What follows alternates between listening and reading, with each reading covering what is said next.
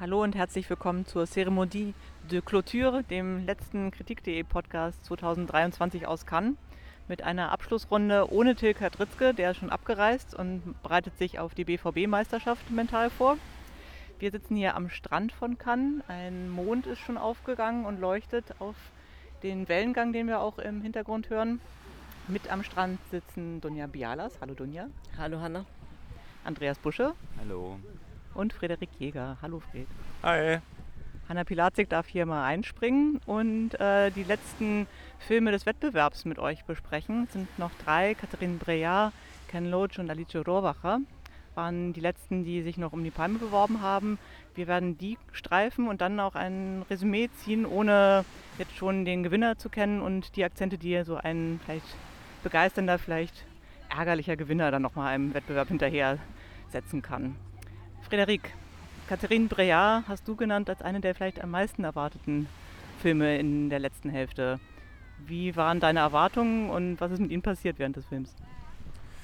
Ähm, also im, im Sinne von heiß erwartet, weil es eine, eine Meisterin und auch eine Provokateurin ist, ähm, weil es eine Regisseurin ist, die schon lange keinen Film mehr gemacht hatte, die ähm, zwischendrin auch ähm, äh, krank war und geschwächt war und es gar nicht mehr klar war, ob sie überhaupt noch einen Film machen könnte. Insofern ähm, erstmal die Vorfreude darauf, dass sie noch einen Film gemacht hat. Und das ist ja auch ein Kanya der erwarteten Abschiede, ähm, den sie auch einläutet. Ähm, Catherine Breillat hat einen Film gemacht, der heißt L'été dernier. Es ist eine, eine, Adaption von einem Film, der gar nicht alt ist. Der stammt aus 2019. Das ist ein dänischer Film. Äh, Queen of Hearts auf Englisch, Dronningen ähm, auf Dänisch von Mai El Tuki. Ähm, er führt uns eigentlich wieder an den Anfang vom, vom Wettbewerb von Cannes. Die haben sie mal nicht zusammen programmiert, obwohl es motivische Verbindungen gibt. Äh, May December von Todd Haynes hatte uns schon eingestimmt auf ähm, Liebe zwischen einer älteren Frau und einem äh, Jungen. In diesem Fall ist er aber schon 17, also in einem legal ähm, fast unproblematischen Alter, nur ist es der Stiefsohn. Und ähm, äh, diese leidenschaftliche Liebesbeziehung zwischen ähm, äh, der von Lea Drücker gespielten Frau und dem von Samuel Kircher gespielten Jungen ähm, fängt ähm, äh, Reyard auf eine eher zurückhaltende für ihre Art, äh, für ihre, für ihre bisherige Filmografie, auch für das, was man an expliziter sexueller Darstellung oder auch an äh, Hineingehen in ähm, dunkle Bereiche des Sexes, ähm, ein sehr keuscher, zurückhaltender, braver Film, ähm, der mich tatsächlich überrascht hat, ob seiner Konzentration auf Fragmenthaftigkeit und dem ähm, die, die Sexszenen zum Beispiel werden, ähm, also zwei davon sind mir jetzt äh, in Erinnerung geblieben. Es gibt vielleicht noch eine dritte, zumindest angefangene Sexszene. In den zweien, ähm, die sind jeweils durch ein Bild aufgelöst. Ähm, wirklich so eine Konzentration auf, in dem einen Fall das Gesicht von ihm und einmal das Gesicht von ihr. Und es ist ähm, überraschend, ähm, konzentriert. ich finde es durchaus spannend anzugucken, aber ein bisschen ähm, enttäuschend. Andreas, was war, hat dein Erwartungsmanagement ergeben? Ich hatte gar nicht so große Erwartungen, weil ich schon die letzten Filme von Brian nicht mehr so interessant fand. Ähm, wobei ich auch, glaube ich, ein, zwei, einen verpasst habe. Aber ähm, ich, ich, war, ich war sehr irritiert von dem Drehbuch. Ich, ähm, ich glaube, es geht bei Brian nicht unbedingt um Leidenschaften und das hat man auch in dem Film, auch in der Inszenierung dieser, dieser beiden, dieser beiden Sexszenen gemerkt. Ich habe aber auch nicht verstanden, was sie eigentlich, worauf sie es eigentlich abzielt. Ähm, das war so ein bisschen mein Problem. Also es geht wieder um, um so eine Körperlichkeit. Die beiden Sexszenen, wie schon Frederik eben schon meinte, sind sehr ähnlich inszeniert. Also die erste Szene ist die mit dem Ehemann übrigens. Glaube, das ist nicht unwichtig. Ja, ganz unterschlagen. Ja, und nicht. Zwei unterschiedliche Körper, das betont sie ja auch. Der eine kräftig, der andere schlank. Genau, man sieht, also man sieht, man sieht, genau, aber man sieht das zweite Mal dann eben sie.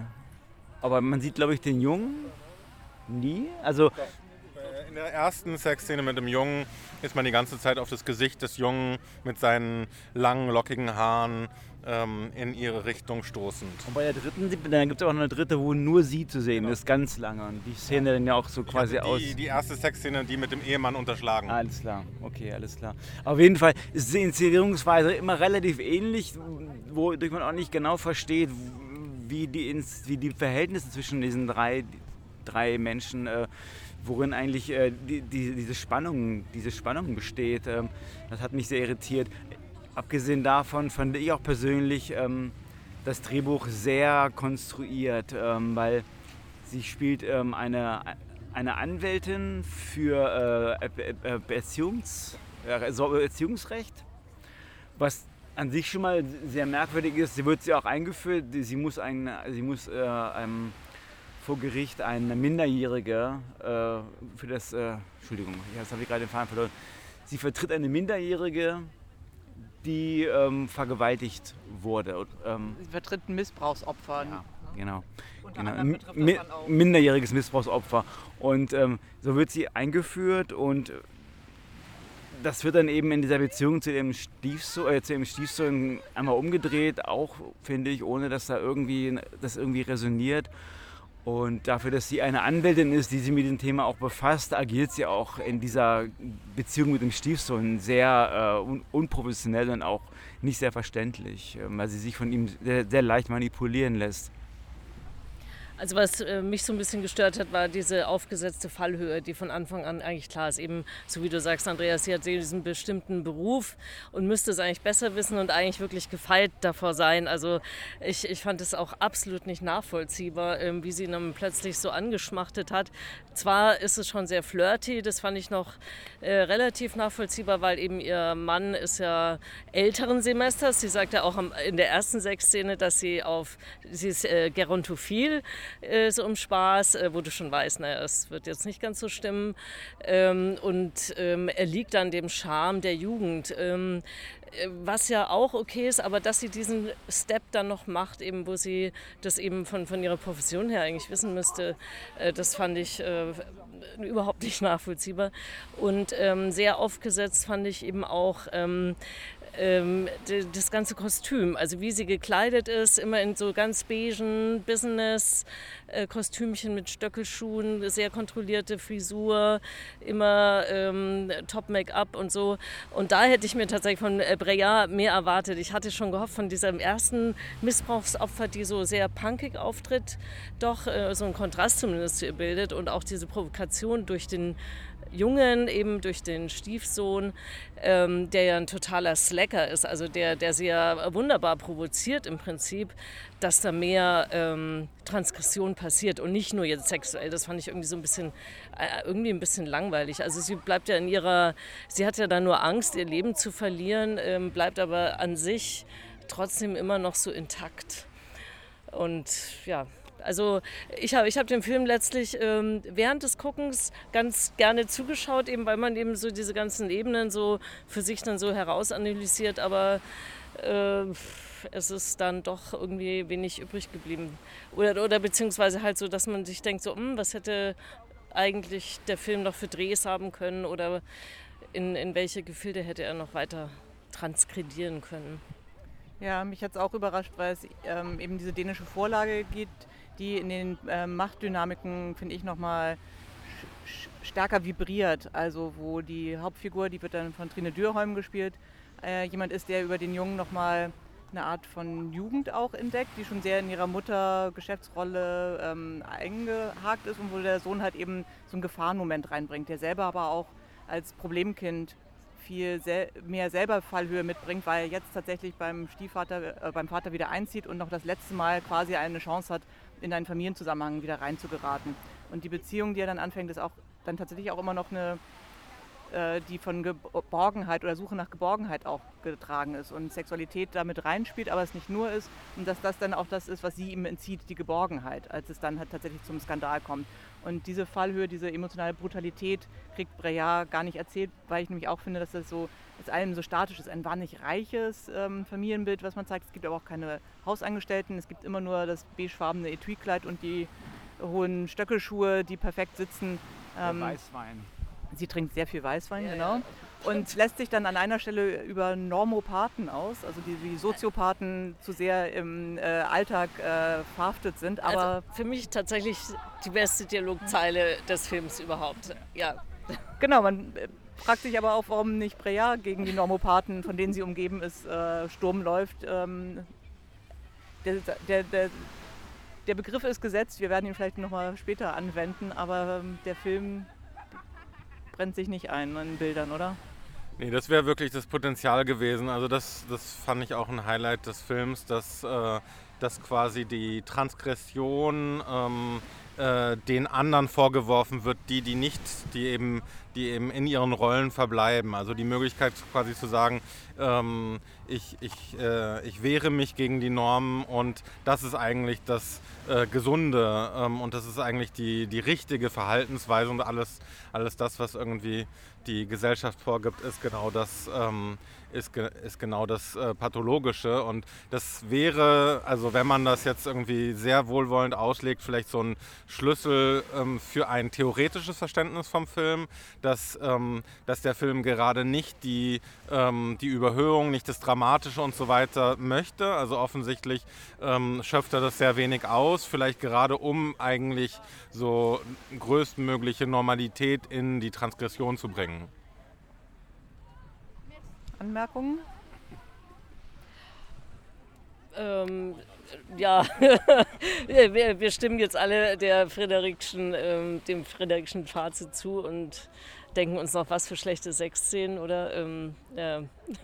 Ich fand es auch schön, schön, schön geredet, die Konzentration auf die Gesichter. Ich dachte mal, da fehlt doch eine zweite Kamera, die man einen Gegenschnitt macht.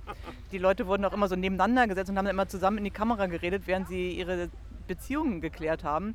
Und das halt eben so nebeneinander mit dem Weißweinglas in der Hand, fand ich auch etwas, was man sich schönreden muss. Ähm, Dafür sind wir auch da. Oder schön trinken. Oder schön trinken, genau. Vielleicht äh, jetzt Zeit für das zweite Bier. Und ähm, die letzte Regisseurin im Wettbewerb. Sieben an der Stück hat sich Fremo an ähm, seine Revers geheftet, eine Rekordzahl für äh, Cannes. Und die letzte, die ihren Film präsentiert hat, war Alice Rohrbacher. Ich kann verraten, bei der Premiere heute gab es Alice-Rufe mit äh, rhythmischem Klatschen dazu. Also jemand auch, der ähnlich wie Breillat mit großen Erwartungen empfangen wurde. Und ähm, mit einem Film, glaube ich aber, was ich schon auch von euch gehört hatte, mit dem man erstmal so ein bisschen Einstiegsprobleme haben kann. Es fängt an mit einer Heimkehr von einer Figur, gespielt von Josh O'Connor, der den jungen Charles in äh, The Crown gespielt hat und dadurch ein international bekanntes Gesicht geworden ist, aber noch nicht so richtig in größeren Filmen aufgetreten ist. Und der kehrt, er ist also auch Engländer, nicht ähm, verfremdet, sondern gilt auch immer als der Inglese, kehrt in ein Städtchen zurück, wo er freudig erwartet wird, aber er eigentlich gar nicht zurückkehren will. Und man versteht erstmal länger nicht, warum diese Spannung da ist, warum er so damit kämpft mit dieser Rückkehr. Und dann ähm, merkt man aber, dass es auch irgendeine Art von Business gibt, das er da verfolgt. Und dieses Business wird auch erstmal einem nicht so richtig klar, weil es so verrückt ist. Es ist nämlich das äh, Ausrauben von Etruskergräbern und dem anschließenden heimlichen oder illegalen auch Verkauf der gefundenen ähm, Schätze. Und Josh O'Connors Figur Arthur hat die Intuition, die gehaltvollsten Gräber zu finden. Er macht das manchmal mit einer Wünschelroute und manchmal nur einfach mit seiner Intuition, lässt ihn zusammenbrechen auf dem Boden und Das dann, Bild steht Kopf. Genau, ähm, Hélène Louvars Kamera werden wir auch noch gleich besprechen müssen. Die dreht dann einmal durch mit ihm, sackt zu Boden und dann hat sie was gefunden. Und gleichzeitig, das heißt, ähm, das habe ich übersprungen, im Film La Chimera, die Chimäre, ähm, gibt es auch ein Wunsch- oder Trugbild, dem er auch noch nachhängt. Ähm, es gibt eine Verflossene, die nie auftritt, aber immer wieder evoziert wird. Eine frühere Beziehung, an die er noch gebunden ist durch die Familie, die er immer wieder heimsucht, in einer seltsamen Konstellation. Also wird wirklich viel verrätselt. Ähm, gespielt, äh, angeführt von einer Matriarchin, dargestellt von Isabella Rossellini. Und die Rückkehr zu dieser Familie ist genauso rätselhaft wie die Rückkehr zu diesem Ort. Er sucht etwas, eine eben Chimäre, ein Trugbild. Und ähm, ob er es dann nun findet, ist eigentlich das, was den Film seine Perspektive gibt, würde ich sagen. Wie ging es euch denn damit? Also äh, es, es klingt viel, viel umständlicher, weil es dann doch halt irgendwie so mit Rohrbachers typischem Herz auf einmal dann doch ganz einfach ist, aber ich hatte echt Probleme, mich in dem Film zu orientieren erstmal. Ja, du hast es ja jetzt relativ straight erzählt, also danke schon wieder für die Zusammenfassung. Ähm, ich hatte den Eindruck, dass wir in so ein, labyrinthischen, äh, in ein labyrinthisches Narrativ eintauchen. Ähm, irgendwann hatte ich komplett die Orientierung verloren, ähm, in welcher Ebene wir uns eigentlich befinden. Und das natürlich auch ähm, buchstäblich. Also wir gehen ja auch immer wieder in diese Gräber hinein. Es geht ganz viel um, um, um die antike ähm, Vorzeit äh, von Italien und so. Ähm, und eben auch ähm, mit dem Gang in die Gräber. Äh, natürlich haben wir dann auch immer Eurydike irgendwie auch evoziert und Vielleicht ist auch das wieder ein Schlüssel. Und am Ende, ohne zu spoilern, ähm, haben wir quasi so einen Ariadne-Faden. Also es geht um ganz viel Mythologie und das, ist, das bleibt aber alles so nicht so ähm, ausformuliert. Ne? Also ich, ich fand schon, dass man sich das schon ziemlich erarbeiten muss. Ähm, und das hat eigentlich für mich auch den Reiz ausgemacht. Also ich, ich habe auch nach dem Film erst noch mal ein bisschen gebraucht, bis ich es irgendwie verstanden hatte für mich. Also so wie ich mir das jetzt zumindest zurechtgelegt habe. Ich würde auch sagen, das ist ein Film, der von, davon profitiert, dass man ein bisschen mehr über ihn weiß tatsächlich vorab. Den Ariadne-Faden hatte ich auch nicht entdeckt, aber der zieht sich natürlich durch den gesamten Film von Anfang bis Ende. Danke für den Hinweis. Andreas, wann hat für dich der Film angefangen, vielleicht so ein bisschen seinen, seine Idee von sich selbst preiszugeben? Ja, ich bin ganz erleichtert, weil ich dachte, ich wäre zu müde, um diesen Film zu verstehen und ähm, habe dann einfach auch gedacht, ich lasse mich darauf einfach ein und das funktioniert eben auch so gut, dieser, dieser, dieser Zugang, diese Haptik über die Bilder von Hélène Louvard, wie man äh, diese Ästhetik, ich weiß gar nicht, ob sie auch schon bei, ob sie auch schon bei Lazaro die Kamera gemacht hat, also das, ähm, man, hat, man, ist sofort in der Rohbacher Welt eigentlich drin. Ähm, man, man, hat die, die 16 mm Aufnahmen, man hat die auch, die auch Material, das auch Zeitsprünge markiert und auch Bewusstseinszustände wahrscheinlich. Man hat Formatwechsel, auch fließend, die verschiedene Perspektiven auch äh, beschreiben. Und so ist man eigentlich, auch wenn man sich den, wenn man sich die Figuren erarbeiten muss, ist man doch unmittelbar auch durch diese Farbgebung, die Körnigkeit der Bilder in der Rohbacher Welt drin und man fühlt sich eigentlich sofort aufgehoben. Und ähm, wenn man dann sich darauf einlässt und den Figuren folgt, kommt man auch irgendwann in diese Geschichte rein, die dann auch nochmal ähm, im letzten Drittel nochmal eine relativ konventionelle Wendung nimmt, fast schon eine genrehafte Wendung, wenn es eben darum geht, dass diese Schätze verkauft werden müssen. Und dass es jemanden eine Figur gibt, Spartaco, die ähm, diese Schätze, die, mit, die damit sozusagen Geschäfte macht und auch Museen beliefert. Die Figur, die wird von Alba Rohbacher gespielt. Wollen wir das? Piep! War das, ist, das, ist das so ein Spoiler? Aber das, ja. mit, aber das im Mittwoch weiß man doch. Nein, doch? Nein, ich glaube, bei dem Film kann man nicht spoilern, äh, tatsächlich. Das ist, also sogar Wikipedia, ist sogar im Wikipedia drin. Aber egal. Ich wollte auch eigentlich gar nicht, ich wollte auch eigentlich gar nicht so weit ausholen. Auf jeden Fall kommt man in diesen Film irgendwann rein, weil es eben auch diese Figur gibt, die das alles zusammenbindet. Die?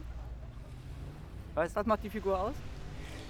Ähm, Wir müssen noch über Josh O'Connor reden, weil das war wirklich so ein Star-Making-Turn, fand ich. Die Kamera von Hélène Louvard hat den echt ähm, wie den jungen Belmondo in Pierrot Le Fou strahlen lassen. Also ein ähm, wirklich toll inszenierte Draufgänger, der aber eigentlich seiner eigenen Geschichte oder seiner eigenen Liebe auf, auf, den Leim gegangen ist, oder? Er trägt einfach die ganze Zeit diesen einen beigen Anzug, der immer schmuddeliger wird. Die Schuhe gehen immer kaputter. Das auch immer von den Figuren um ihn herum auch mal mehr bemerkt wird. Einmal, als er dann eine, seine Angebetete treffen soll, sagt die, deren Tochter, dass er sich auch mal vorher sauber machen soll, bevor er sie trifft, sonst würde, würde sie ihn nicht mitnehmen. Also diese Figur, die immer mehr verlottert eigentlich und äh, dadurch aber auch so eine, auch so eine, Art, äh, so eine Art Materialität entwickelt, finde ich, im Film. Ich kannte den Darsteller vorher nicht. Ähm, äh, erstmal ähm, ist es interessant, wie der Film mit ihm umgeht, denn tatsächlich ist er ähm, ein sehr attraktiver Mann, der auch heraussticht aus dem, aus dem gesamten Panorama dieser, ähm, dieser Dorf ähm, Ganoven, ähm, Loser, äh, mit denen er abhängt. Und ähm, das ist auch etwas, was in dem Film immer wieder Thema ist, dass er eben der Fremde ist, dass er aber auch derjenige ist, bei dem man nicht genau weiß, warum er irgendwie dabei ist, ähm, der vielleicht auch das Geld nicht braucht oder der jedenfalls ähm, aus anderen Motiven ähm, sich beteiligt an den, äh, an den ähm, Grabschändungen äh, und ähm, Diebstählen. Und mir ist er tatsächlich auch fremd geblieben in, äh, über den Film hinweg, denn ähm, es gibt diese angebliche Motivation, dass er nach, ähm, nach seiner äh, großen Liebe sucht. Ähm, gleichzeitig stolpert er durch den Film. Ähm, er hat kein, ähm, kein reiches Innenleben, zumindest nicht, dass man das irgendwie ähm, spürbar ähm, plastisch bekäme. Ähm, und gleichzeitig wird doch so viel auf ihn projiziert. Und diese Melancholie, die irgendwie den Film ausmacht, diese vergangene Epoche, die irgendwie auch mal ins, ins Jetzt gefaltet wird, das ist ähm, die zieht eigentlich sehr viel von seiner Präsenz und dafür ist mir die Figur auch zu wenig gebrochen im Vergleich zu jetzt einem ähm, äh, Lazzaro Felice. Ähm, deswegen ähm, ist auch, äh, also für mich ist dieser Pathway zum Film irgendwie nicht so richtig aufgegangen. Wobei ich schon sagen würde, dass das jetzt kein Schauspielerfilm ist. Also wir hatten ja etliche Schauspielerfilme im Wettbewerb und ähm, das ist für mich eher so ein, äh, wie du gesagt hast, Andreas, so ein, so ein ähm, schon wieder so ein, ich will nicht übersinnlich sagen, ja, aber wenn Hélène Louvain ins Spiel kommt, hast du sofort, sofort diese Haptik der Bilder irgendwie ähm, und ähm, es wird eben schon wieder viel über Italien erzählt. Die eine Figur heißt sogar Italia, zwar relativ ironisch, ähm, sie ist ja auch gar keine Italienerin noch dazu. Ähm, aber dieses ganze Etruskische, was so ähm, quasi als Hintergrund aufgeworfen wird und dann eben äh, diese Dorfbewohner, mit denen sie gedreht hat. Ähm, äh, das Ganze geht rein in so einen genremäßigen Heist-Movie. Das hat mir eigentlich am meisten Spaß gemacht, als ich den Eindruck hatte, okay, jetzt sind wir im, im Gräberraub. Ähm, jetzt werden hier die, die die Fundstück, ja, Indiana Jones. Äh, das fand ich auch äh, ganz toll. Also ich, ich habe den Film überhaupt nicht so erlebt, dass der jetzt nur auf diesen Schauspieler konzentriert ist, äh, sondern tatsächlich, der ist gebettet in so ein Figurenarsenal, was schwer durchschaubar ist, vielleicht so schwer durchschaubar wie so eine Dorfgemeinschaft halt auch. Und ähm, ist ein bisschen auch das Vehikel der Geschichte, aber nicht sehr viel mehr für mich zumindest. Das geht mir nämlich auch so. Ich war auch anfangs nach dem Film erstmal von der Figur enttäuscht, weil, man, weil ich auch, glaube ich, aus verschiedensten Gründen immer auch Martin, Martin Eden vom inneren Auge hatte. Weil es gibt da schon Ähnlichkeiten natürlich, aber ich glaube, man kann die Figuren nicht vergleichen, man kann auch die Filme nicht vergleichen und es gibt auch einen anderen Zugang in beiden Filmen. Deswegen habe ich dann auch erst so im Nachhinein dann wirklich ähm, auch gemerkt, dass man diesen Vergleich nicht ziehen muss und dass man einfach auch andere Qualitäten in diesem Film hat als in so einem Film wie Martin Eden und dass die Figur gar nicht so zentral für den Film ist wie eben bei Marcello. Der ja auch an dem Drehbuch oder zumindest an der Ideenentwicklung äh, mitgemacht hat. Ich finde schon, dass die Figur zentral ist, weil sie die Idee des Zusammengesetzten, also eine Chimäre ist ja auch ein Fabelwesen, was aus mehreren Tieren zusammengesetzt ist, auch verkörpert. Also er ist halb Italiener, er spricht fließendes Italienisch, aber halt eben auch Engländer.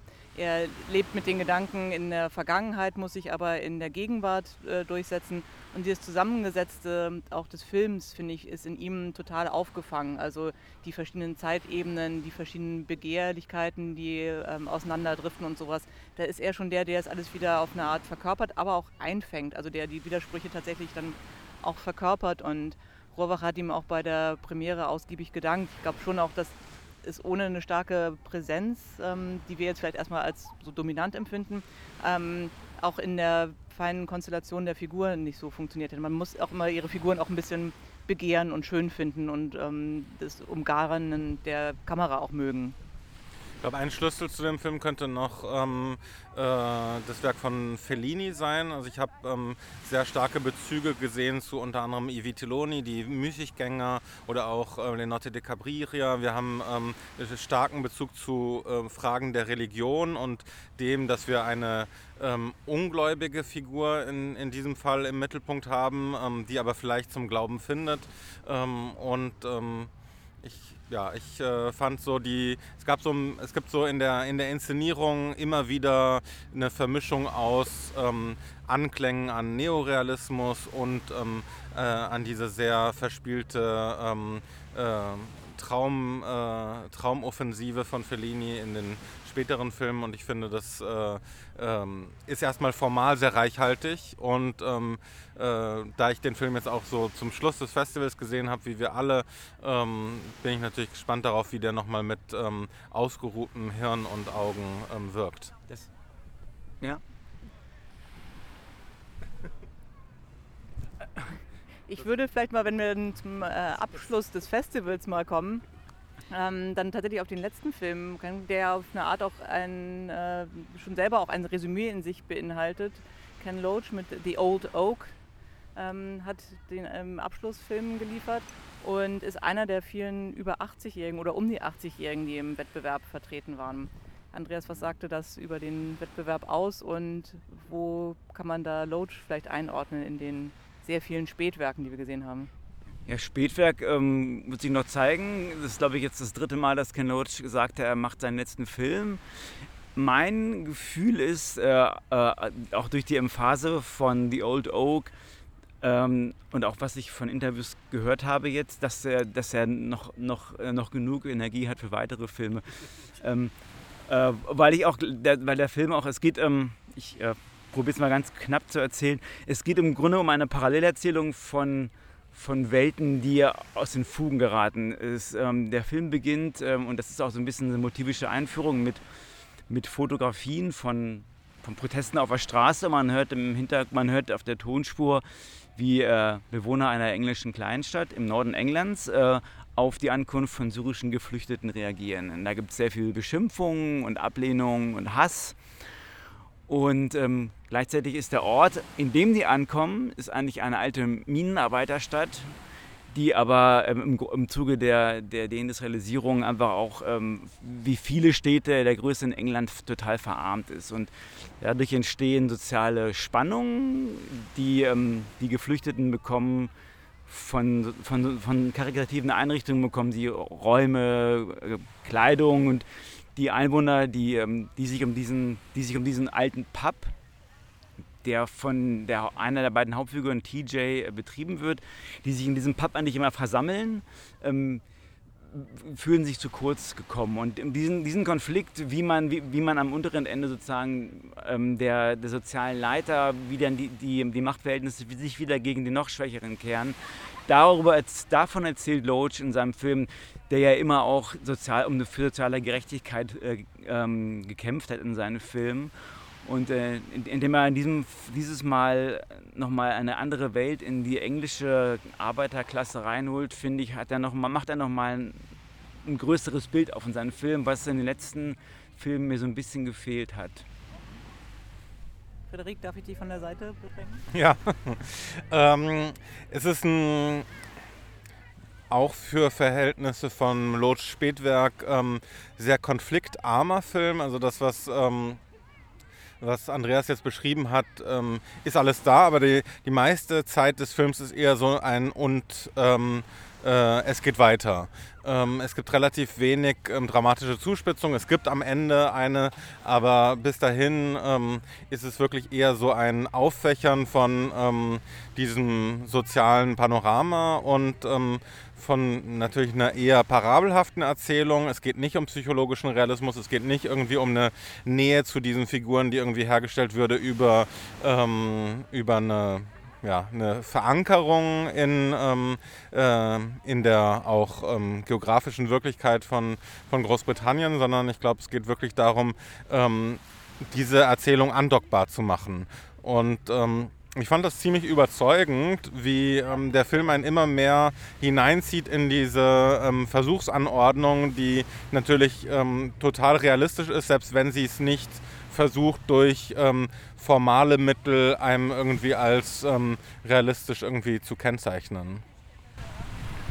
Also, aber wenn ihr sagt, dass Loach persönlich kraftvoll noch äh, erschienen ist. Mir ging es mit dem Film eher so, dass ich da das Gefühl hatte, jetzt verlassen ihn so ein bisschen die inszenatorischen Kräfte, weil ich auch bei anderen Filmen schon stärker berührt war und auch äh, das Gefühl hatte, dass die nochmal stärker ihre Tränen sich erarbeiten. Das fand ich ein, auf eine vielleicht auch gute Art, aber kraftloser Film. Einer, der nochmal tatsächlich diese Parallelisierung versucht, aber auch gar nicht mehr, finde ich selber, denen so richtig vertraut. Also es gibt einen Schluss, finde ich, der zu, glaube ich, den deprimierendsten gehört, die ich so aus Ken Loads Filmen kenne, weil der eigentlich in so einer Kraftlosigkeit, ähm, in, in, man kommt nur noch in der Trauer zusammen, hat eigentlich äh, endet.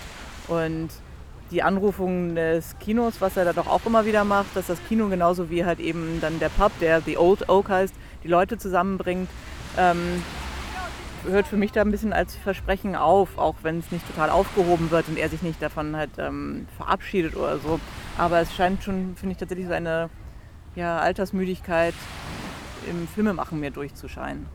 Ich es überhaupt nicht so wahrgenommen. Also der Film ist aber, also ich glaube, wir haben dasselbe gesehen, ähm, nämlich tatsächlich äh, formal total zurückgenommen. Also von einer ungeheuren Schlichtheit, die man auch ähm, äh, so lesen kann, ähm, intentional, wie, wie du das machst. Ähm, für mich ist es eher so eine Reduzierung auf, äh, äh, auf das absolut Essentielle und ähm, eben auch nicht mehr quasi so ähm, dramaturgische Kniffe, die einen so ähm, emotional hineinziehen, sondern es ist wirklich so, eine, ähm, so ein eher parabelhaftes ähm, Aufzeigen, wie es ist und ähm, mich hat es überraschenderweise gerade deswegen emotional mehr involviert als die letzten Filme, bei denen es diese krassen ähm, äh, spiralförmigen ähm, äh, Abwärtsbewegungen äh, gab. Und es geht den Figuren immer schlimmer, immer schlechter, immer schlechter. Und man muss irgendwie mit der Maschinerie des Systems irgendwie ähm, äh, brechen. Und ähm, äh, da hat für mich gerade diese Plotlosigkeit ähm, für mich besser funktioniert. Ich habe den Film leider nicht gesehen. Ähm, ich wollte ihn sehen, vielleicht kann man das kurz erwähnen. Ähm, es gab heute krasse Programmüberlappungen. Also meine Entscheidung war die ganze Zeit entweder tatsächlich Wim Wenders Perfect Days und Ken Loach oder Alice Rohrwacher. Ich habe mich für Zweitere entschieden. Ähm, ja, äh, außerdem tatsächlich ähm, hat es mich auch nicht so interessiert. Also ich werde Ken Loach auf jeden Fall sehen, aber jetzt hier in Cannes war das jetzt nicht mein primäres Interesse und das ist vielleicht auch ähm, den Eindruck, den ich jetzt generell, also nicht generell, das ist pauschalisieren ist immer schwierig, aber partiell vom Wettbewerb hatte, dass es dass es mich nicht so gereizt hat. Ähm, ich bin dann bewusst in, in so minor, minor, minoritäre Filme reingegangen, einfach um zu schauen, was machen die, was können die. Ähm, das war, glaube ich, auch ein Debütfilm eben darunter. Und ähm, das fand ich dann vergleichsweise spannend, auch ähm, was das über die Programmierung aussagt, wenn dann äh, solche eher schwächeren Filme gegenüber ähm, so starken, alten, großen Meistern dann ähm, zusammengespielt werden ist vielleicht nicht das schlechteste Unterfangen, aber mich persönlich hat es dann nicht so interessiert tatsächlich. Es waren ja noch ein paar Männer, hatte man das Gefühl, auf äh, Abschiedstournee bei Bellocchio, den würde ich jetzt noch als fitter wahrnehmen. Äh, der hat bestimmt noch eine ganze Serie und noch zwei Epen in sich.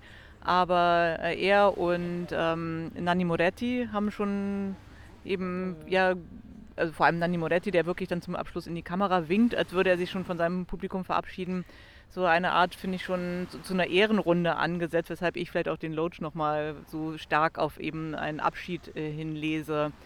War das denn berechtigt? Ähm ich, ich, hätte vor allem die Frage an dich, war das Wim Wenders letzter Film?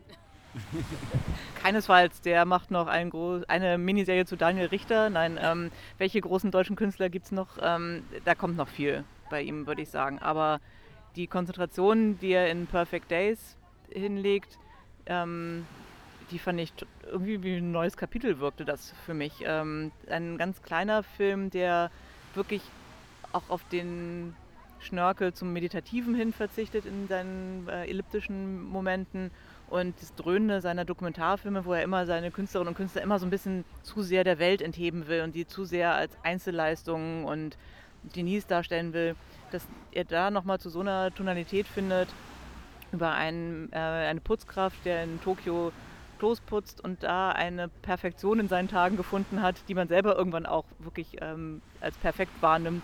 Das ist so eine äh, fast wie für mich die größte Überraschung in diesem Wettbewerb. Ich weiß nicht, wie es dir ging, Andreas. Ja, ich fand auch, also wenn das ähm, hat ja gefühlt im Grunde nur noch Auftragsarbeit in den letzten Jahren gemacht, was nicht stimmt, aber man hat irgendwann nicht mehr verstanden, wo eigentlich der Wenders in diesem Film ist. Und ich hatte das Gefühl, dass ähm, der Film ist, ähm, wie du schon meintest, in, in, in Tokio gedreht worden. Ich hatte das Gefühl, dass er sich auch ein bisschen von durch, diese, durch, diese, äh, durch dieses Einlassen auf, auf Japan, auf Tokio, die Entfernung auch zu Deutschland und auch vielleicht so ein bisschen so ein Reinfühlen in so eine bestimmte Art von japanischem sozialem Kino, wie, wie Koreeda zum Beispiel, nochmal so eine ganz neue Seite ent, an sich entdeckt. Ähm, eine, eine, Konzentration auf eine Figur, auf eine Geschichte, weniger Sentimentalität. Und ich fand schon diese, diese Konzentration von Perfect Days fand ich schon wirklich überraschend, weil das hätte ich eigentlich von Wenders nicht mehr erwartet, der eben im selben Atemzug dann einen 3D-Dokumentarfilm über einen deutschen Großkünstler dreht. Also könnten die beiden Filme könnten gar nicht weiter auseinander liegen. Und diese, dieses Spektrum ähm, von Wenders in einem, in einem Jahr zu sehen, ähm, in, auf einem Festival, fand ich schon sehr eindrucksvoll. Und das, finde ich, macht sogar Perfect Days noch stärker. Und finde ich noch, akzente ihn noch mehr, gerade im Kontrast zu seinem Dokumentarfilm, der ziemlich furchtbar war. Und zu Anselm Kiefer. Ja, genau. Und wieder in 3D. Wie ist denn technisch Perfect Days von dir einzuschätzen? Technisch. Also, was ich einfach mochte, ähm, dass er sich, dass er einfach diese, wie er, wie er diesen Perfect, diese Perfect Days, wie wenn er diese, diese Perfect Days einfach begleitet und äh, eine Genauigkeit auch für, für Details entwickelt und auch sich die Zeit nimmt, die, die zu zeigen, ohne sie aber auszustellen. Zum Beispiel, was eben auch ganz am Rande äh, nebenbei auch gemacht wird, ist, indem, äh, indem die Figur ähm, diese Toiletten aussucht, bekommt man auch so eine, eine Art Typologie von, von, von öffentlichen Toiletten in Tokio mit den Architekturen, das Design und das sind, das sind einfach so Aspekte, wo, wo auch wenn das, was ich auch sehr schön finde, einfach auch äh, Japan, die japanische Gesellschaft schon neugierig beobachtet, ohne aber sie auszustellen, ohne sie zu überhöhen und zu verklären, wie man das ja auch oft auch kennt, äh, wenn europäische, amerikanische Filmemacherinnen äh, nach, ähm, nach Japan gehen und sich und, und meinen zu, zu, wissen meinen, wie, ja, wie Japan eigentlich ist. Bestes Beispiel Lost in Translation. Ähm, also finde ich finde ihn wirklich in jeder Hinsicht gelungen, auch in diesem Minimalismus und in der Zurückhaltung. Er hat aber auch einen japanischen Co-Autor beim Drehbuch. Ne? Der hat ihm vielleicht bei der einen oder anderen Sache auf die Finger geklopft oder ihm noch ein paar mehr Hinweise gegeben. Das ist nicht nur eine Wenders-Leistung, der auch mit einem deutschen Kameramann gedreht hat. Das ist ja auch eine, finde ich, ganz interessante Konstellation. Haben doch relativ viele Deutsche mitgewirkt. Und überhaupt fand ich in diesem Jahr interessant, wie sehr dann doch auch äh, das Kino zur Chimäre geworden ist. Unter anderem bei Jonathan Glazer ist jetzt zum Beispiel schon ein Streit entbrannt, welches Land den überhaupt beim Oscar einreichen darf, weil der auf Deutsch äh, ist aber von keinem deutschen Geld finanziert ist, aus England, aber mit auch einem großen polnischen Crew. Und die Ideen da davon. Hätten Sie mal vorher dran denken sollen. Äh, nee, gut, dass sie es nicht gemacht haben, weil dann wäre halt eben äh, ein deutscher Fernsehfilm draus geworden, würde ich sagen. Aber die Idee ist natürlich auch, finde ich, dann immer noch bei Cannes irgendwie, dass es so eine Art von ESC ist, dass jedes Land halt jemanden ins Rennen schickt und ähm, das löst sich ja immer mehr auf, finde ich eigentlich. Ja, vor allem wird Deutschland nicht eingeladen, weil es keine Quoten gibt. Ähm, Wim Wenders ist ja eben nicht als Deutscher da, sondern ähm, mit einem japanischen Film und ähm, Sandra Hüller ähm, mit einem britischen ähm, und mit einem französischen Film. Ähm, also ähm, keine Entwarnung für Claudia Roth. Ähm, der deutsche Film ist auf der internationalen Bühne nicht wieder angekommen. Aber es ist viel deutsches Geld im Wettbewerb. Match Factory ähm, ist, glaube ich, mit vier Filmen dabei. Ich habe das ZDF mehrmals gesehen. Mindestens, mindestens einmal, sogar zweimal, glaube ich. Also, ja. also ich, wenn, man, wenn, man das, wenn man das vom wirtschaftlichen Faktor aus betrachtet, äh, ist Deutschland wieder groß vertreten im, im Wettbewerb. Die besten Filme aber ähm, aber, aber genau, das meinte auch, das auch Herr Fremont bei bei der Eröffnung. Sandra Höller ist kein deutscher Star, sondern ein internationaler Star. Und ich finde, das hat sich in diesem Jahr nochmal gezeigt. Weil ich glaube, es gibt auch, leider gibt es auch zu wenig Filme. Sissy würde dann mir vielleicht am ersten noch einfallen, deutsche Filme, die mit Höller irgendwas wirklich anfangen können. Seit Toni Erdmann ist da nicht viel passiert. Und wenn man dann diese beiden Filme sieht, dann merkt man einfach auch, dass Sandra Höller wahrscheinlich zu klein ist für das deutsche Kino. Zu groß. Zu groß. Ja das deutsche Kino ist zu klein für Sandra Hüller. Ja. Ja, was äh, machen wir denn mit diesem Kann-Jahrgang? Wie, wie ist er in eurer äh, kurzen Erinnerung? In der habt ihr schon habt ihr schon ein habt ihr schon ein Fazit für das, was wir hier in den zwölf Tagen erlebt haben? Ihr schaut mich alle erwartungsvoll an. Ähm, Es war ja erst sowieso mein zweites Cannes, äh, was ich äh, jetzt mitgenommen habe. Zum ersten Mal war ich aber auch so lange hier. Ähm, das heißt, ich habe natürlich viel, viel mehr Filme insgesamt gesehen. Ähm, wir hatten ja letztens schon über die äh, Kensen Neuausrichtung gesprochen. Das hat sich jetzt für mich schon ein bisschen bemerkbar gemacht, weil ich letztes Jahr doch sehr viel Kansen gesehen habe und da wirklich tolle Filme geguckt habe. Ähm, hatte ich jetzt auch, aber eben nur in einem Fall. Und äh, im Wettbewerb, äh, den habe ich eigentlich schon ganz gerne geguckt und ich fand den schon sehr überraschend, weil er doch relativ heterogen komponiert war.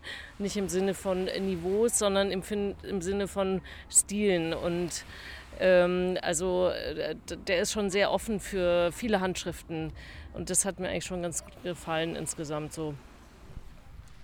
Ich fand in diesem Jahr wirklich erstaunlich, das, der alte Beruf ist ja immer, dass nur die großen Namen nach Cannes eingeladen werden und dann kommen sie einfach doch mit nicht so guten Filmen. Und in diesem Jahr fand ich es wirklich erstaunlich, dass viele Regisseurinnen und Regisseure mit wirklich im besten Film seit der, der letzten Jahre gekommen sind und, und dadurch einfach auch der Wettbewerb und das Festival sich weniger gezogen hat. Ähm, es war eigentlich immer irgendwas zu entdecken, immer eine neue Nuance auch eines Regisseurs, einer Regisseurin. Ähm, äh, Glazer war zum ersten Mal seit zehn Jahren wieder mit einem Film da und ähm, dann auch jemanden wie, wie Bu, äh, Nuri Birge Celan, den wir noch gar nicht erwähnt haben, der auch wieder nach, nach vier Jahren wieder mit einem wirklich großartigen Film gekommen ist. Also die Qualität auch der sogenannten Altmeister ähm, war wirklich äh, überraschend und ähm, das war, finde ich, es gab nicht so sehr die richtig herausragenden Filme. Der Glazer ist natürlich auch so ein bisschen so ein Statement, ähm, auch wenn er eigentlich immer noch auf eine Art sehr abstrahiert und, und, äh, und, und, und nüchtern ist. Ein Film, der wirklich auffühlt, aber die, die Konsistenz der Qualität fand ich schon wirklich äh, erstaunlich dieses Jahr. Ja, also es ist die Bandbreite. Über den Glazer kann man vielleicht noch erzählen, dass er für sehr, sehr viel Geld nach Deutschland verkauft wurde. Ähm, und ähm, es, äh, wir reden da von einem siebenstelligen Betrag. Ähm, der, wir sind sehr gespannt, ob der wieder eingespielt wird. Ähm, aber darum geht es vielleicht nicht. Ähm, äh, es gab eine riesen Bandbreite was ähm, die unterschiedlichen Handschriften angeht. Gleichzeitig gab es, finde ich, wenig Bandbreite in dem, was man so ähm, off-center entdecken konnte. Also es gab ähm, sehr schöne Filme in unterschiedlichen Reihen, aber diesen Breakout-Hit, ja. ähm, den man eigentlich von Cannes ähm, so ziemlich verlässlich erwarten kann, dass es immer einen Film gibt, äh, mindestens einen, ähm, der einen irgendwo ähm, von der Seite erwischt und dann nicht mehr loslässt. Ähm, den den habe ich dieses Jahr nicht gesehen könnte äh, spekulieren, dass das How to Have Sex ist aus Instant Regard, der heute Abend, wo wir zusammengekommen sind, gerade den Hauptpreis bekommen hat und von John C. Reilly und dem Kino ähm, emphatisch gefeiert wurde, noch als ein, was auch um sexuellen Missbrauch geht und den Umgang damit auch als ein vielleicht auch Fingerzeig für das Festival gegen so es muss ein neues Gespräch darum, darüber geben, es müssen neue Stimmen gehört werden und sowas. Auch ein Kommentar vielleicht zu Jean Dubarry ist. Dann haben wir den aber, glaube ich, nicht gesehen. Aber mir scheint, dass das der Film sein wird, der über Cannes hinaus eine äh, Karriere hinlegen wird, der sich so ein bisschen seinen Weg vielleicht auch ähm, zu den Oscars sogar äh, bahnen wird, weil das auch ein Team ist, was eine wahnsinnige Energie gezeigt hat. Die Regisseure, wenn ich da kurz äh, anekdotisch erzählen kann, die war noch ähm, am Flughafen, als schon ihr Preis verkündet wurde. Und sie ist dann wieder rausgesprungen aus dem äh, Flugzeug und ähm, während dann der Saal auf sie wartete, hat John C. Reilly ein bisschen gesungen. Und ein Song reichte nicht aus, er hat nochmal angesetzt und dann kam sie in einem neongrünen T-Shirt und Adidas-Shorts auf die Bühne gerannt, völlig verschwitzt, nahm dankend ihren äh, Award entgegen und hat damit irgendwie auch in dieser ganzen Konstellation eigentlich so eine neue Ära eingeleuchtet, hatte ich das Gefühl. Also einfach auch. Genau, auch das Ende der Abendroben, oder? Ich fand das auch einen wunderbar erfrischenden Eindruck, wie sie da stand mit ihren Sneakers, äh, kurzen Hosen, ähm, kein Tenue korrekt, ähm, also alles einfach mal über Bord geworfen und eben, wie du sagst, eben der Film scheint schon sehr interessant zu sein, weil er auch äh, quasi so ein Kommentar ist eben zu Missbrauch auf allen möglichen professionellen Ebenen. Also wir haben ihn alle verpasst. Keiner hat ihn gesehen. Ähm, das müssen wir doch anscheinend nachholen, habe ich den Eindruck. Auf jeden Fall, aber wir hatten auch wenig Zeit. Man muss auch nochmal festhalten, dass es wahnsinnig viele lange Filme gab. Also drei Stunden wurden öfters gerissen als Zeitmarge. Es gab viereinhalb Stunden Steve McQueen, dreieinhalb Stunden Wang Bing, dreieinhalb Stunden Scorsese und dreieinhalb Stunden Nuri Bilge Ceylan. Also wir wurden schon vollgekleistert mit den, von den Altmeistern. Für die Kleinen war dann halt auch manchmal in diesem Männerspektakel nicht so viel Platz.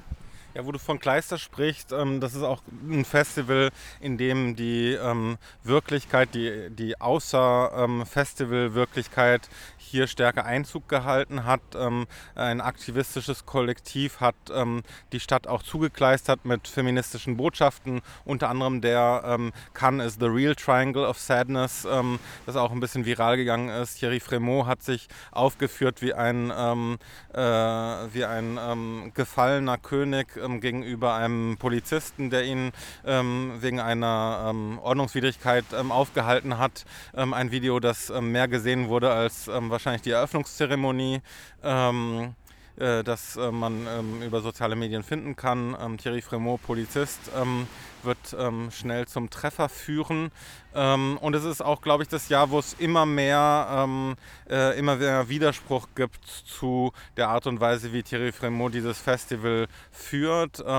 Äh, in Frankreich ist es ja tatsächlich so, dass es sehr wenig Auseinandersetzungen, zumindest öffentliche Auseinandersetzungen damit gibt, dass, dass das Festival von Cannes einer anderen Ära angehört und sich ähm, äh, nicht äh, nicht Teil, des, äh, nicht, nicht Teil der Lösung sein möchte, sondern ähm, Teil des Problems bleibt ähm, und höchstens ähm, den Wandel ähm, äh, in kleinen Schritten äh, nach und nach nachvollzieht, aber ganz sicher nicht vorne, ähm, vorne mit daran wirkt. Und ähm, mein Eindruck ist, dass die, dass die gesellschaftliche Wirklichkeit hier immer stärker hervorbricht und dass Sprüche, die man ab und zu mal hört von Thierry Fremont Demission, auch ähm, nochmal stärker werden. Wie ist für dich kann in der Gegenwart verortet, Andreas? Wie groß sind die Reibungen? Also das ist ähm, in diesem Jahr ist es interessant, ähm, dass äh, zum ersten Mal, also dass, dass Fremont zum ersten Mal sieben Regisseurinnen im Wettbewerb äh, eingeladen hat, was nur nicht sofort wieder als, ähm, als Erfolg und auch als, jetzt, als Vorreiterstellung äh, von ihm selbst äh, angekündigt wird. Wo, ähm, wo, ähm, wo, ich, wo ich denke, das hatten wir auch schon mal im Eingangsgespräch gehabt, ähm, ich denke, dass er sich immer wieder punktuell was raussucht, wo er sich ins rechte Licht setzen kann. Aber tendenziell ist, kann doch auch, ähm, könnte man auch den Umgang mit Streamingdiensten vielleicht nochmal hinzuziehen, ist dann doch sehr, äh, sehr restaurativ in, im ganzen, im ganzen, äh, in der ganzen Struktur. Und, ähm, und eben auch, ähm, wie wir in diesem Jahr gesehen haben, auch wenn es noch, sage ich mal, glimpflich ausgegangen ist, auch in der Art, wie der Wettbewerb bestückt ist, weil es war ein Wettbewerb wirklich wenig, wenig es war wenig zu entdecken. Ähm, und ähm, das wird eben einfach mit großen Namen übertüncht. Ne? Dann hat man im letzten Jahr hat man dann äh, Tom, Top, Tom Cruise und Top Gun dabei. Dieses Jahr hat man ähm, Indiana Jones und Scorsese. Das, äh, das trägt sich noch so, aber ich habe das Gefühl, das ist alles sehr, ähm, sehr, sehr, sehr, träge. Und ähm, ich weiß nicht, wie das, äh, wie, wie Trimo in Frankreich gesehen wird oder wer da entscheiden kann über sein, Re sein Re Regime entscheiden kann, aber es, ähm, es führt, glaube ich, wenig, äh, wenig in die Zukunft, obwohl das immer so behauptet wird. Auch gerade, weil er das Kino so verteidigt. Ja, das Besondere ist vielleicht, ähm, das habe ich sicherlich schon mal erwähnt, dass es in, in Frankreich ähm, etwas anders ist als bei uns. Ähm, äh, kann ähm, also in Cannes hat Thierry Fremont keinen Fünfjahresvertrag, der irgendwann ausläuft und noch verlängert würde, sondern er ist einfach fest angestellt. Ähm, und insofern ähm, müsste es großen politischen Druck geben und letztlich eine Entscheidung aus dem Kulturministerium, um, ähm, äh, um da einen Wandel einzuleiten, der ja zum Beispiel damit anfangen könnte, dass Fremont wie vor ihm Gilles Jacob zu einer Ehrenposition äh, kommt, die weniger operativ und weniger programmatisch entscheidet wird. Ich würde gerne eine Abschlussrunde mit euch machen. Eine äh, Art Best-of des Festivals in Miniatur, die Lieblingsszene. Ich gebe euch kurz äh, Zeit zum Nachdenken, weil ich nämlich schon eine habe. Ich fand ähm, es bestürzend schön im Karusmeki, äh, als die Hauptfigur, die Ansa, die Frau, an ihrem Küchentisch sitzt und einen Brief aufmacht. Man sieht überhaupt nicht, was darin steht. Man erklärt es sich nur halt sofort, weil sie zur ihrer Küche rennt und erstmal drei Stecker, Stecker zieht. Von der Mikrowelle, von einer zweiten Lampe und noch vom Radio. Und man kann nur eben aus der Gegenwart heraus das verstehen. Sie hat gerade ihre Stromrechnung gesehen, die zum ersten Mal seit Ausbruch des Krieges gegen die Ukraine in die Höhe geschnellt ist. Und es war für mich ein Moment, wo das Filmemachen und die Gegenwart sich gegenseitig kurz zusammengeschlossen haben und gesagt haben, so, das müssen wir festhalten.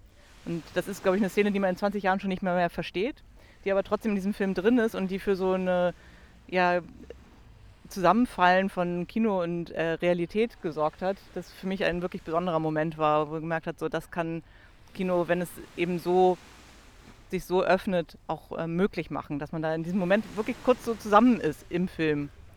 Und da möchte Frederik gleich äh, anschließen. Also es ist natürlich nicht einfach, jetzt eine Lieblingsszene zu nennen, aber eine, die ähm, einfach für mich persönlich ähm, ein Highlight war in einem überhaupt sehr starken Film, war in Nuri Bilge Ceylans ähm, äh, About Dry Grasses. Ähm, äh, es ist ein, ähm, ich sag's trotzdem, ein, ein kleiner Spoiler. Ähm, es gibt eine wahnsinnig intensive Diskussion zwischen, zwischen der äh, zwischen einer Frau, ähm, die über Umwege begehrt wird, also die der Protagonist, ähm, äh, die, die, der Protagonist sich jetzt doch ausgesucht hat als Love Interest, ähm, vielleicht auch deswegen, weil der, ähm, weil der beste Freund auf sie steht. Und sie haben eine lange Diskussion über politische Fragen und ähm, seine Position dazu. Er ist ein ziemliches Arschloch und Egoist und gibt das zu. Und ähm, als dann klar wird, ähm, sie wechseln jetzt ins, äh, ins Schlafzimmer, macht er die Tür auf, die nicht zum Schlafzimmer führt, sondern in die Kulisse Kulissen des Drehs. Ähm, er äh, spaziert durch, den, ähm, durch die Kulissen dieses, ähm, dieses Studios, in dem der Film gedreht wird, ähm, an, den, an allen möglichen Technikern vorbei und geht in ein Badezimmer und nimmt sich ein Viagra, ähm, um dann zurückzugehen und den Sex zu konsumieren. Und dieser doppelte Boden von äh, de, dem Hilfsmittel, das er braucht, um, ähm, um diese Szene jetzt ähm, zu, ähm, zu performen, ähm, was er logischerweise nicht braucht, weil es ein Film ist, ähm, und gleichzeitig dieser, diesem Hinweis darauf, die Kausalität, die ich hier behaupte, von diesem Gespräch führt es ähm, ins, ins, äh, ins, äh, ins Bett. Äh, offenbart er uns als, ähm, äh, als Trick und ähm, äh, ja, macht, macht einmal den, ähm, den Kofferraum oder den, wie sagt man das, nicht der Kofferraum, wo, der, wo, die, wo das äh, ähm, wo die Maschinerie ist, die Motorhaube, äh, die Motorhaube auf und ähm, zeigt uns nochmal, ähm, womit er arbeitet und das war für mich ein Highlight. Stimmt, das machen mehrere Filme, unter anderem ja auch der Glazer, die nochmal äh, ihre eigene Inszenierungsweise halt auch kennzeichnen als Inszenierung und als einen Zugriff von vielen. Ja. Andreas, hast du schon einen Highlight parat? Ja, du hast mir leider meine Szene weggenommen, die wollte ich nämlich auch äh, erzählen. Ich fand sie jetzt, ähm, ja, ich ähm, muss jetzt ein bisschen improvisieren. Ich, äh, es ist nur eine, eine, Petitesse, aber ich finde auch, dass die einfach auch sehr, sehr schön Wenders äh, Erzählweise beschreibt. Ähm, der, der Toilettenreiniger findet in einer dieser Toiletten findet einen, einen Zettel an der Wand, in die Wand geklemmt, wo, wo, wo jemand, eine Besucherin, äh, dieses Tic-Tac-Toe, ähm, heißt das so das Spiel? Ja. Tic-Tac-Toe äh, aufgemalt hat. Und im Laufe des Films äh, spielen diese beiden Menschen, die sich nie begegnen, dieses Spiel weiter. Und am Ende, äh, ich weiß gar nicht, wer, wer, am Ende gewinnt, aber am Ende schreibt dann die andere Figur dem, dem, dem Rein, der Reinigungskraft äh, Thank you.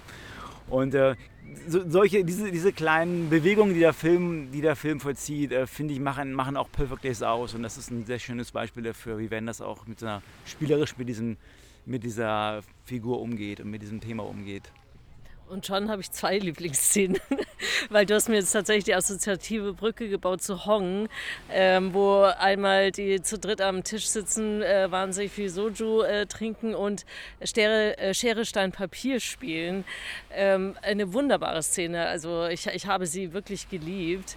Ähm, aber das war eigentlich gar nicht meine Lieblingsszene, die ich nennen wollte, sondern von äh, Anatomie d'une Chute äh, von Justine Trier.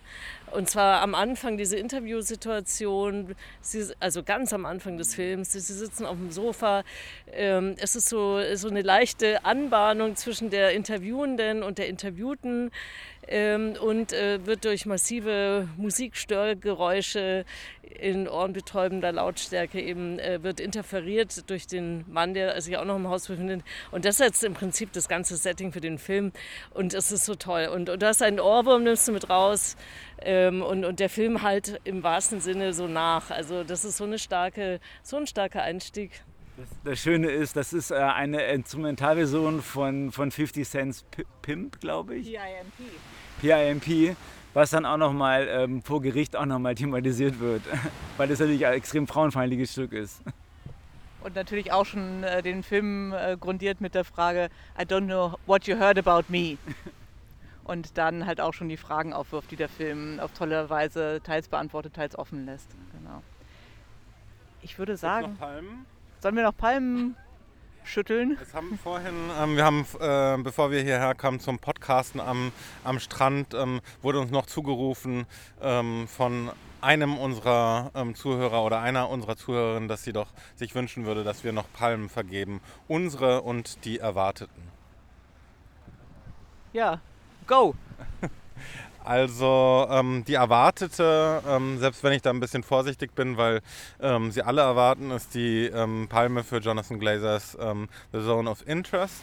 Ähm, äh, ich habe auch keine wirkliche Backup-Palme, weil es mir doch in diesem Wettbewerb schwierig erscheint, bei dieser Jury irgendwie eine, einen klaren Frontrunner auszumachen. und meine eigene Palme würde wahlweise, weil es ihr wahrscheinlich nicht sagen würd, werdet, ähm, für The Pot of Full ähm, verliehen werden. Ähm, oder wenn wir es ein bisschen, ähm, ein bisschen mehr nach Meriten und weniger nach ähm, schelmischer äh, Lust ähm, an der Überraschung ginge, dann würde ich Anatomy of a Fall von Justine Trier auszeichnen. Andreas? Ja, also den Glazer halte ich auch für, für eine sehr wahrscheinliche Wahl es wäre auch, es wäre auch, obwohl ich jetzt den, das ist ja auch schwierig, diesen Film zu lieben, aber es wäre auch wahrscheinlich mein, wäre auch, glaube ich, der Film, der es am, am ehesten verdient hätte, ähm, weil er einfach, ähm, weil er einfach, weil er einfach Fragen stellt und auch das Form, die formal umsetzt, äh, die, glaube ich, ähm, die, glaube ich, auch nochmal so die, provo die provokant sind, auch in der Inszenierung und auch in, und, und ähm, die, glaube ich, auch diese Jury von Ruben unter Ruben Östlund, glaube ich, auch ansprechen könnte. Ich glaube, wir werden keinen Konsensfilm als, als Goldenen Palmgewinner erwarten. Ich hätte das Gleiche gesagt. Ähm, ich mochte ja auch den Glaser tatsächlich sehr, eben gerade wegen diesen formalen ähm, ja, ähm, Sprengungen in dem Film. Äh, ja, äh, ansonsten äh, Lieblingspalme oder die Wunschpalme. Kann ich jetzt auch gar nicht sagen. Also ich äh, eben, es war doch sehr heterogen und dass ein Wang Bing natürlich keine goldene Palme gewinnt, ähm, es sollte uns schon sehr überraschen. Ich würde das Trollpotenzial von Ruben Östlund nie unterschätzen. Ähm, ich würde aber auch noch als einen möglichen Kandidaten den Akikaus Meki ins Spiel bringen, der ja auch wirklich sehr gut ankam. Und ähm, dann aber auch sagen, dass von ähm, Justine Trier über Jonathan Glazer bis äh, Karusmecki das alles, finde ich, ähm, palmwürdige Filme sind, die sehr unterschiedliche Akzente setzen, aber auch in ihrer Unterschiedlichkeit, in ihren unterschiedlichen Stärken für einen tollen Jahrgang stehen. Also der wirklich auch in den verschiedenen Zugriffen auf Gegenwart, auf Geschichte wirklich so eine Bandbreite aufgemacht hat und der auch, finde ich, die Vielstimmigkeit des internationalen Kinos aufgemacht hat. Also dass dann der Ukraine-Krieg beim Kausmeki vorkommt und ähm, beim Portefeuille noch nicht mal mehr die Standesunterschiede in Frankreich von vor 150 Jahren Thema sind. Also man kann sowohl aus der äh, Gegenwart äh, gerissen werden und ein wunderbares äh, Essen genießen mit Juliette Binoche und Benoît Magimel oder in der Gegenwart ankommen oder nochmal halt eben an der Außenmauer von Auschwitz stehen. Das waren, finde ich, alles wahnsinnig unterschiedliche Zugriffe darauf, was sich mit Kino vermitteln lässt. Also einfach ein, ein, eine Demonstranz der Vielstimmigkeit. Ja, auch ähm, vielleicht als letzte, als letzte Side-Prognose. Ähm, ich würde nicht ausschließen, dass einer der, einer der Hauptpreise an Les Filles Dolphar ähm, äh, Four Daughters ähm, ja. geht von Kauter Benhanya. Ein hybrider Film, der ein bisschen, ähm, bisschen Verwandtschaft hat mit der ähm, mit Reenactments, wie man sie von äh, Oppenheimer kennt, äh, Joshua Oppenheimer, ähm, The Look of Silence zum Beispiel. Nur, dass es hier eben umgekehrt ist. Nicht die, nicht die ähm, Täter werden ähm, konfrontiert, sondern die Opfer werden konfrontiert ähm, mit ihren ähm, Traumata. Und ähm, da gibt es sowohl thematische, viele, viele Anknüpfungspunkte und eine weibliche Regie, die durchaus für Preiswürdigkeit sprechen. Haben wir es? Wir haben es. Noch nicht. Ähm, mit der letzten Wahrscheinlichkeit, wer die Palme bekommt, aber das steht dann am Samstagabend fest. Wir danken fürs Zuhören, freuen uns sehr immer wieder über die Rückmeldungen, die wir bekommen und grüßen ganz herzlich nach Frankreich, Deutschland und sonst wo. Tschüss. Tschüss. Tschüss.